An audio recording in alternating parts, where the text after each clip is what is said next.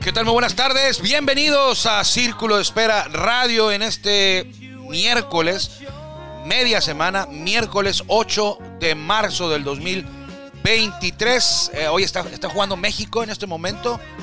Un duelo amistoso. México inicia su participación en el Clásico Mundial de Béisbol el próximo sábado, sábado 10, ahí en Phoenix. Y en este momento está, está perdiendo un juego de preparación, su primero de dos juegos de preparación eh, contra los guardianes de Cleveland, los que antes eran los indios de Cleveland, ahora son los guardianes. No me acostumbro a llamarles guardianes, pero bueno, así se llaman ahora. Y hay que llamarles los guardianes. Y ahí está jugando México, abrió José Urquidi. Eh, creo que lanzó tres entradas, eh, tres carreras. Va perdiendo México en la cuarta 3-0. Está lanzando en este momento eh, Javier Azat, el paisano, el mexicano tijuanense. Todos son paisanos, pero bueno, este es más paisano porque es tijuanense. Javier Asado, un jovencito por ahí de 21, 22 años que ya debutó en Grandes Ligas el año pasado. Hoy hablaremos de eso y también hablaremos de Julio Urias porque me preguntaron en qué, en qué lugar está Julio Urias entre la lista de los mexicanos lanzadores que han jugado en Grandes Ligas. ¿En qué lugar está en lo que a triunfos se refiere? ¿Cuántos triunfos lleva en Grandes Ligas y en qué lugar está? Eh, creo que es muy pronto para pensar en eso, pero bueno, aquí al cliente lo que pida. Y hablaremos también de eso el día de hoy y de los Toros de Tijuana que están en de décimo aniversario y podrían llegar en esta campaña a 100 jugadores de grandes ligas en su historia. 100 jugadores de grandes ligas en su historia. Le diremos por qué. Vamos con la mejor voz de un estadio. De primero que nada, estoy Armando Esquivel, un servidor. Le agradece como siempre que nos permita que lo acompañemos a hablar de béisbol en este miércoles eh, en Círculo Espera. Estamos transmitiendo, así lo hacemos todos los días, de lunes a viernes, a través de nuestro podcast en Spotify. Por aquí nos pueden encontrar próximamente en la radio. Se acabó la canción, Harry. Ya me fui largo, ¿no? Se acabó la canción. Bueno, ahí está otra vez. Esta es Tony Orlando en Down, Knock Three Times, una melodía de los años 70, 60, eh, que es de las favoritas de mi papá. Que, bueno, mi papá no nos está escuchando porque eh, él lo hacía por la radio y ahora le batalla un poco ahí en el, en el Spotify, pero se lo vamos a dejar al tiro ahí próximamente. Vamos con la mejor voz ahora sí, porque hay mucho de qué hablar. Vamos con la mejor voz de un estadio de béisbol en México, es la de Jorge Niebla, el Caifán. Y él es el encargado y es un honor que se encargue de abrir la puerta de este espacio. Bienvenidos. Oh my darling, Not three times on the ceiling if you want me. Ya estamos en el círculo de espera. Acompáñanos a tomar turno y hablar de béisbol con un toque relajado. Aquí empieza Círculo de Espera. De espera. Muchas gracias a Jorge Niebla, el Caifán, pero principalmente gracias a usted por permitirnos a nosotros, usted a nosotros, que lo acompañemos a hablar de béisbol aquí en Círculo de Espera Radio, que ahorita no está en radio, solamente en podcast en Spotify, por ahí nos encuentra y le agradecemos que se tome el tiempo de buscarnos y de escucharnos. Este es el episodio número 681, si mal no recuerdo, 681. Y vamos a hablar de béisbol mientras vamos a matar aquí una cucaracha que andaba. Ah, ya quedó. Está, y si era cierto, mira. Si es verdad. Estamos matando cucarachas aquí en el set de Toros Network. Así que es la tecnología que le venimos manejando aquí en este espacio con cucarachas. Pero bueno, era una pequeña cucaracha. Era. Es muy normal, Armando. ¿Es muy normal? cuando, ¿Sí? cuando tienes maquinaria que calienta, por lo general los animales, los bichos, los insectos buscan esos lugares calientes. Sí. Entonces es muy común que si usted tiene una computadora, tiene eh, maquinaria de este tipo, es muy común que adentro de repente haya cucarachas. cucarachas. Entonces hay que limpiarlo regularmente. cápsula tecnológica el día de hoy aquí con Alejandro Yo Campos. aquí vine a meterme así nada más para... Alejandro Campos, o sea que si tienes algo que se calienta, es probable que haya cucarachas. Y más si son unos sucios a la hora de comer, ¿verdad? Y dejan papitas y ser. panes. Y, ah, bueno, Puede ser. puede, influ- puede, puede, puede influir. Eso también. Pero bueno, eh, ya le decía que hoy, ayer inició, ayer, bueno, hoy, pero por horarios, eh, a mí me tocó ver el juego de Cuba contra eh, Países Bajos. Eh, ganó Países Bajos, Holanda, como quiero usted llamarle. Bueno, el reino de los Países Bajos ganaron ayer 4-2 a Cuba en el primer juego del Clásico Mundial de béisbol. Se había adelantado Cuba 1-0, pero luego vino la reacción, empató Países Bajos y luego con un rally de 3 se fueron adelante y ya no hubo marcha atrás. Ganaron 4-2 y en la madrugada, en la por ahí de las 3 de la mañana, horario de Tijuana, eh, jugaron Panamá y Taiwán, si mal no recuerdo. No, no es que no lo recuerden, no lo vi, pero me enteré del resultado que ganó Panamá. Ese es el grupo A, allá en Taiwán, donde están jugando. Eh, y hoy, de hecho, a la tarde vuelven, eh, sigue, sigue, este, este grupo sigue activo. Va a terminar casi casi el sábado, creo, el domingo, sábado, domingo termina este grupo.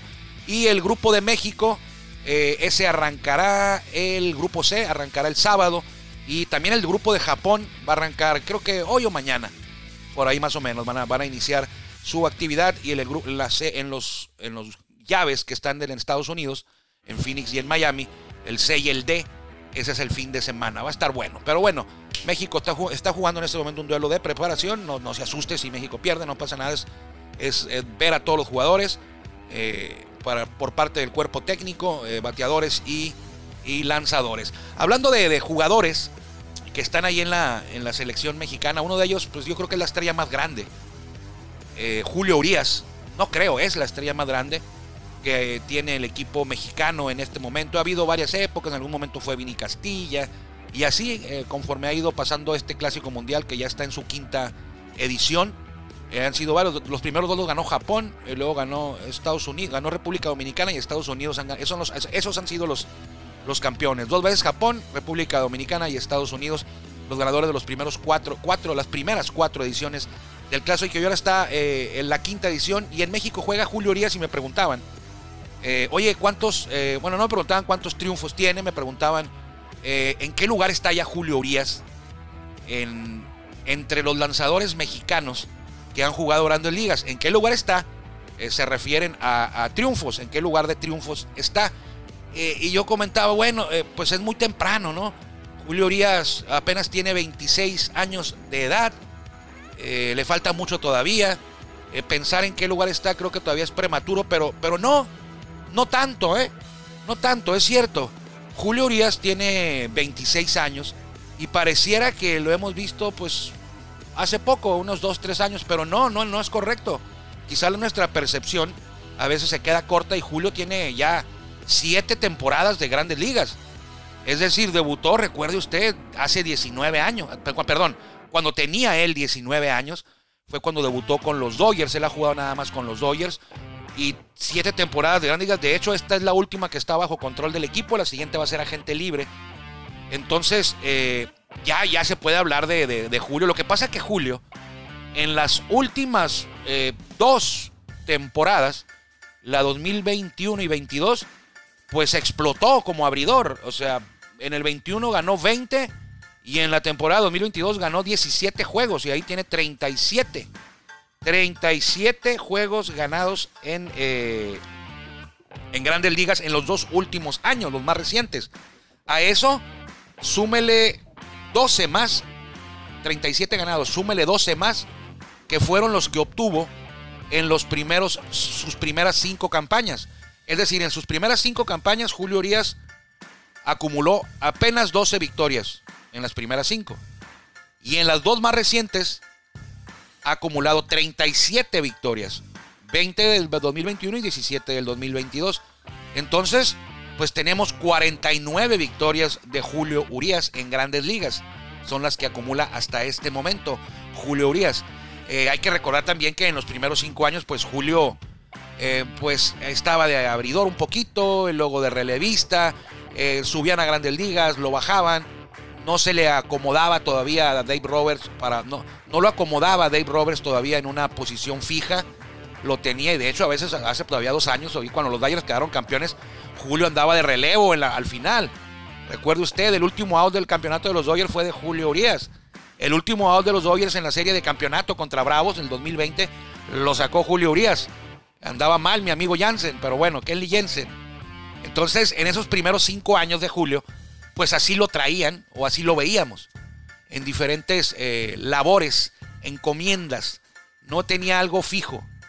Ya del 2021 para acá, solamente lo hemos visto como abridor a Julio Urias. eh, muy bien administrado, con el conteo de lanzamientos muy, muy estricto. Y ha dado como resultado que Julio haya explotado en el tema de victorias con 20. ¿Cuántos mexicanos han ganado 20? Pues muy pocos. Teodoro Higuera, Fernando Valenzuela, eh, Esteban Loaiza. eh, no sé si alguien más se me esté escapando por ahí. Y Julio Urias. Entonces, con esos 49 triunfos que tiene Julio Urias, ¿en qué posición está en eh, la tabla de los jugadores mexicanos que han lanzado en grandes ligas? Julio Urias con 49. eh, el líder es Fernando Valenzuela, para dejarlo claro, ¿eh? 173. A Julio todavía le falta mucho. Fernando Valenzuela ganó 173. Es el número uno entre los mexicanos que han lanzado en grandes ligas. 173 victorias o triunfos. Julio tiene 49. ¿En qué lugar está Julio Urias? Bueno, Julio Urias está en la posición número 15, en el escalón número 15, empatado, es decir, igualado, parejo, con Isidro Monje. Isidro Monje eh, también tiene 49 victorias, ya se retiró. Isidro Monje jugó eh, por allá en los años 70, 10 temporadas lanzó eh, Isidro Monje, de 1975 a 1984, con los indios, con los angelitos, con los padres, con los tigres, con los Phillies, donde fue más exitoso fue con los indios. Ah, todavía se llamaban indios ahí, ¿eh? ahí no hay reclamos. Por eso no les dije guardianes, se llamaban indios cuando jugó Isidro Monje. De hecho fue un juego de estrellas, Isidro Monje. No lanzó, pero ahí estuvo, fue convocado y ahí estuvo. Le fue muy bien con los indios. Y tiene 49 victorias, eh, pero aquí eh, el, tema de Isidro Monje es que, eh, bueno, a lo mejor hasta es más mérito, ¿no? Fueron como relevista, en su mayoría. Era relevista Isidro Monje en grandes ligas. Era relevista, acá en México era abridor. En grandes ligas era, fue relevista y acumuló 49 victorias. Entonces Julio Urias necesita ganar un juego en la próxima temporada para quedarse solo en la posición 15. Ahorita la comparte con Isidro Monje. Luego, en el lugar, eh, en el siguiente escalón, hay un empate, o sea que no hay posición 14, es la posición 13. Y ahí están Elmer Descens y Miguel González, el mariachi. Ellos dos, cada uno, cada uno de ellos, ganó 52 juegos. Elmer Descens, no hace mucho, todavía hace, no hace tanto Elmer Descens. Y Miguel González todavía un poquito más reciente. Me acuerdo de él con los Orioles de Baltimore, el mariachi. Me tocó entrevistarlo en alguna ocasión. Buen tipo, atento, dispuesto a una entrevista cuando le dije que íbamos, de México a entrevistarlo ahí a Petco Park. Con todo gusto aceptó eh, Miguel González. Ellos tienen 52 victorias, es decir, Julio necesita 3 para empatarlos y 4 para quedarse solo en el lugar 13. 4 victorias. Luego viene el lugar 11, también está empatado, por eso del 13 nos brincamos al 11. En el 11 hay un empate también. Y es el buitre de Tecamachalco, en paz descanse, Mr. Smoke, como le decían en Estados Unidos, y que fue campeón con los Tigres de Detroit allá en 1984, cuando le ganaron a los Padres de San Diego. Eh, cuatro juegos a uno la Serie Mundial, lo dirigía Sparky Anderson. Eh, Aurelio eh, López tiene 62 victorias y Marco Estrada tiene 62 también. Marco Estrada un poco más reciente, de sonorense, Marco Estrada, Aurelio López Poblano, ahí de Tecamachalco. De hecho fue alcalde de Tecamachalco, muy cerca de Puebla, que una media hora, 45 minutos de Puebla, o menos, o más, un poquito por ahí más o menos. Para que Julio Urias les dé alcance a ellos necesita ganar 13 juegos en 2023. 13 juegos en 2023. Con 14 los rebasaría y se quedaría Julio solo en la posición 11. 11. Estamos hablando de números que Julio podría sacar en esta campaña de acuerdo a su rendimiento en las dos temporadas más recientes. Es decir, es probable que Julio gane uno, sí. Que gane 4 para quedar en la posición 13 también. Y que gane 14 juegos en la siguiente campaña para quedarse en la posición 11, también es probable eh, que, los, que los gane si sigue lanzando como lo ha hecho.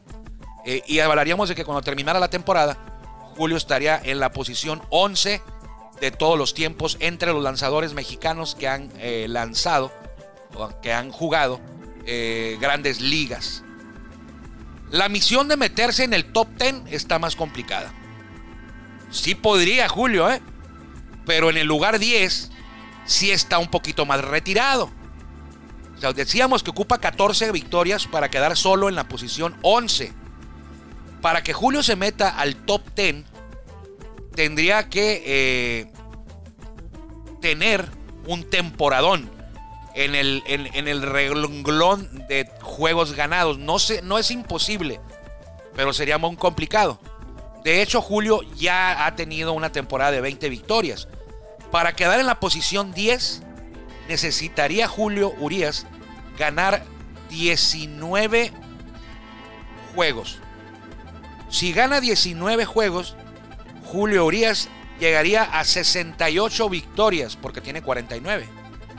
49 y 19 son 68. Llegaría a 68 y le daría alcance, es decir, empataría a mi tocayo.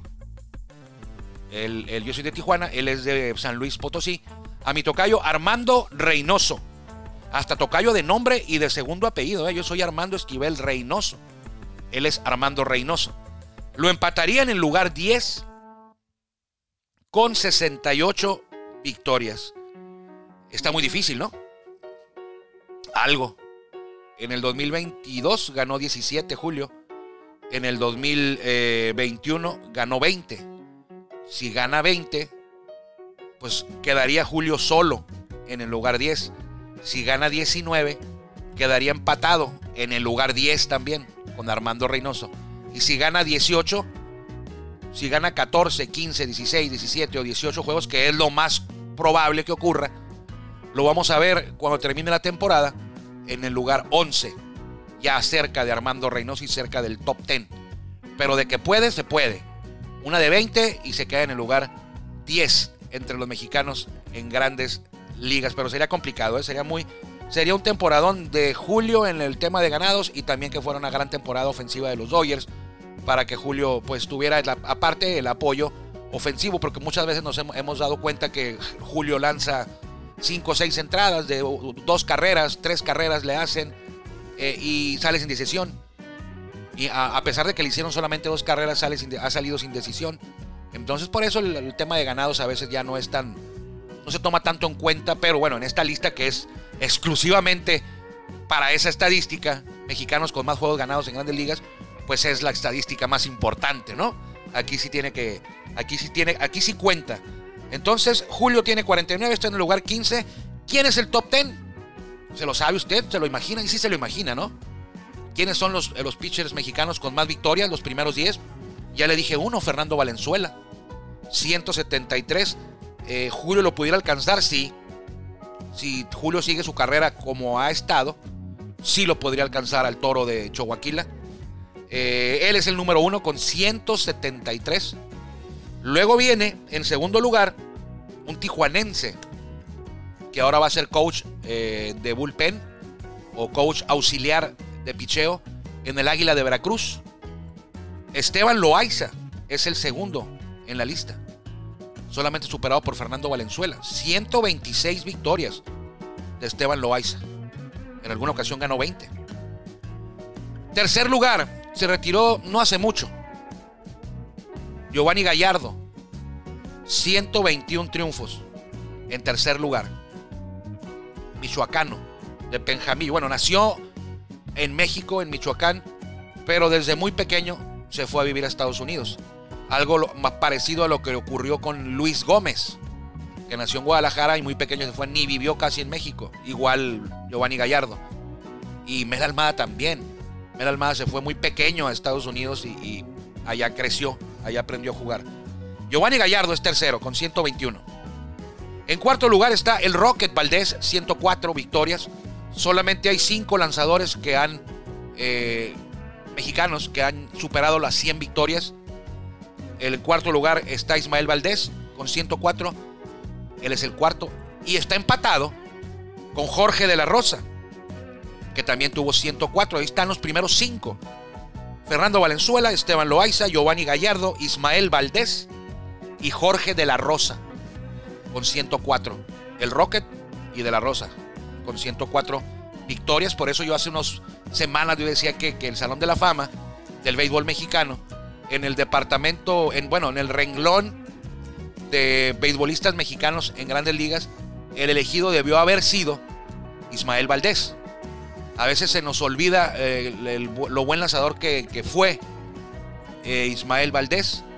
Hay quien dice, bueno, pues jugaba con los Dodgers. pues, no, no, no importa. También Valenzuela jugaba con los Dodgers. Y ahí está, ¿no? No demerita, hay que ganar. Hay que ganar en el equipo que estés. Eso no importa.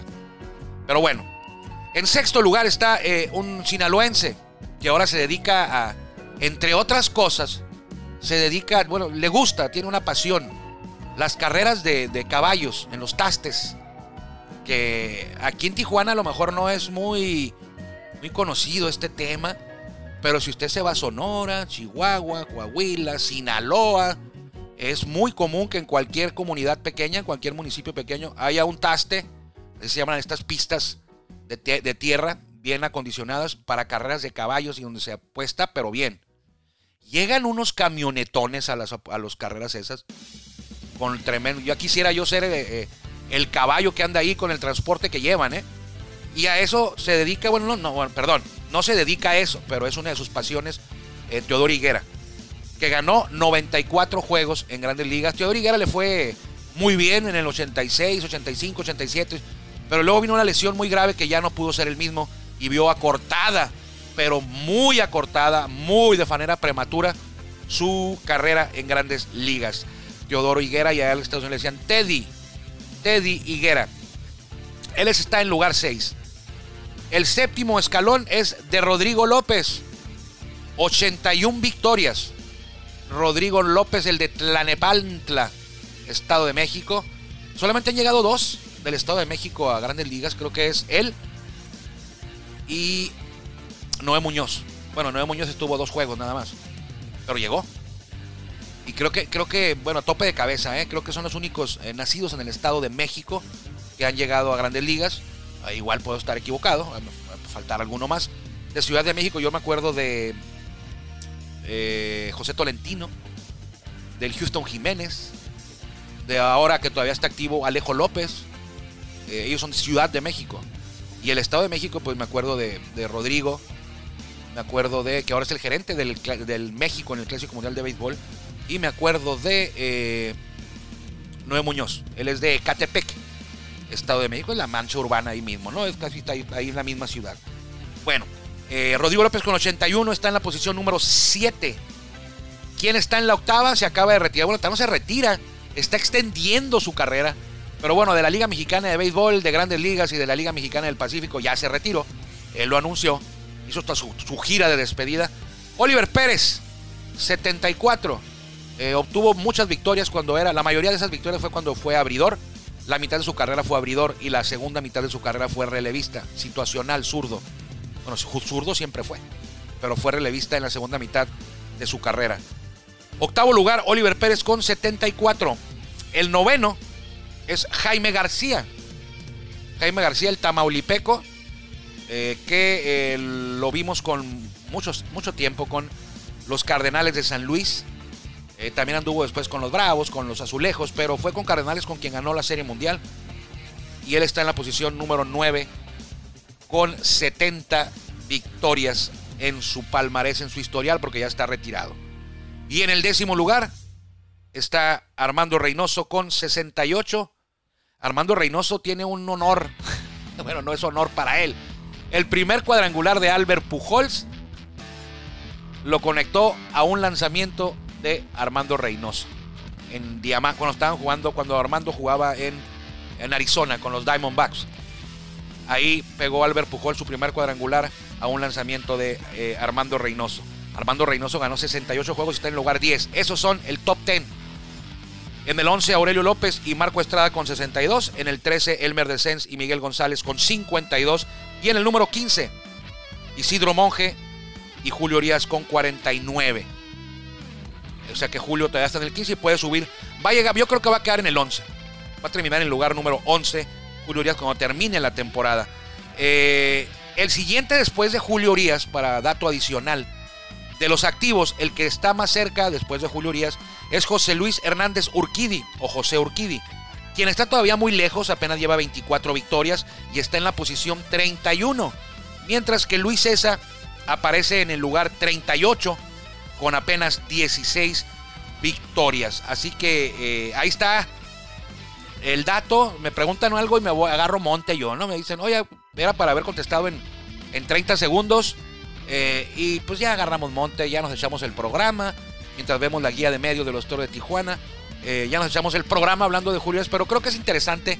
A mí me, me preguntan algo y en ese momento contesto, pero luego llego a, a casa y digo, a ver, vamos a ver por qué, qué es esto y ya reviso los demás y dije, bueno, pues es interesante, le falta uno para, con un triunfo se va a quedar solo en el lugar 15, pero luego siguen eh, Miguel González y así se va uno metiendo y bajando datos y datos, como ayer también eh, me di cuenta que, los toros eh, llevan nueve años jugando en Liga Mexicana de Béisbol, han jugado nueve temporadas, la del 2004 y luego, bueno, la del 2020 que no hubo, ¿no? Entonces, la que sigue es la décima, y en la décima temporada van a llegar a 100 jugadores con etiqueta de grandes ligas. Mañana hablaremos de eso. 100 jugadores que han pasado por grandes ligas también han jugado con toros después. Bueno, hay, hay algunos que han sido primero jugaron en toros y luego en grandes ligas. Brennan Bernardino, Miguel eh, Manny Barreda, eh, Randy Arozarena. hay varios. Ojo ahí, ojo ahí. Cuídense mucho. Le agradezco que nos haya acompañado el día de hoy a hablar de béisbol, a hablar de Julio Urias. Eh, ojo con el clásico, usted que le apasiona el béisbol, yo sé que así es. Eh, seguramente estará muy pendiente de lo que ocurre en estos días por allá en Japón y Taiwán y el fin de semana por acá en México. Saludos a todos, algunos, algunos otros conocidos, amigos míos, van a ir al Clásico Mundial de Béisbol. Nos vemos mañana, o nos encontramos mañana, o nos escuchamos mañana. Si Dios quiere, que le vaya bien.